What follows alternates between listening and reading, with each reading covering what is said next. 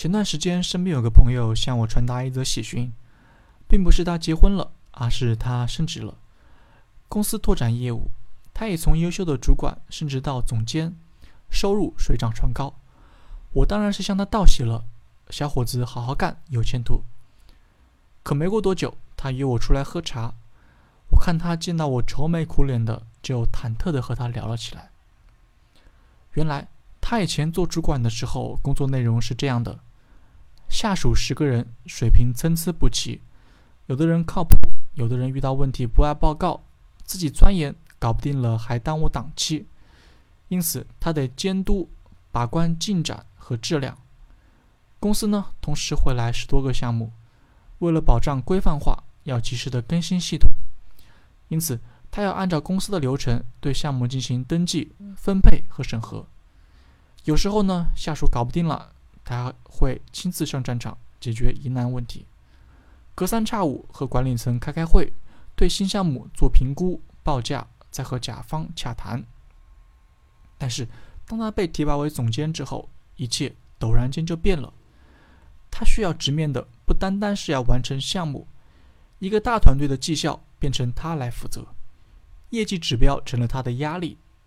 这种情况下，拓展客户渠道、提高成交金额、竞品分析、服务品质核查、下属主管团队的培养、新业务的搜寻等等等等，一股脑的全都冒了出来。公司对他的期望由技术管理者转向专职管理者。但他却没能适应其中的差异。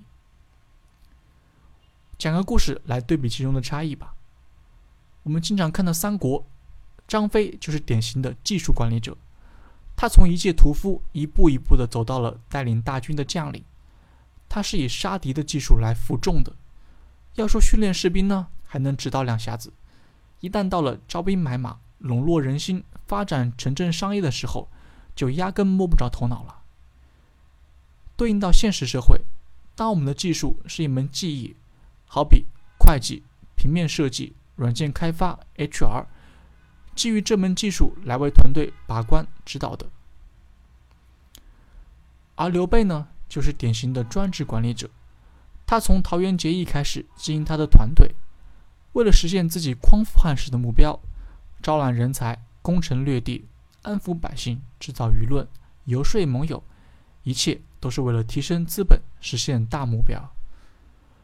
对应到现实社会，专职管理者的技术就是创造利润，通过控制成本，比竞争对手更优惠，产品呢也更好用，比竞争对手更有特点、更有效。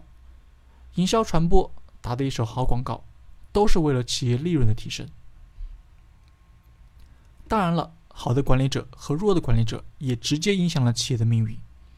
举个例子，马化腾当年想要一百万卖掉的腾讯，现如今市值超过三千亿美金。当年同样出名的 MSN，在二零一三年沦为并入 Skype 的下场。我们可以回忆一下两者的表现差异。腾讯从 QQ 开始，推出了 QQ 会员、QQ 秀、QQ 宠物相关的 QQ 群、视频、语音。QQ 空间呢，也在持续的优化功能和界面。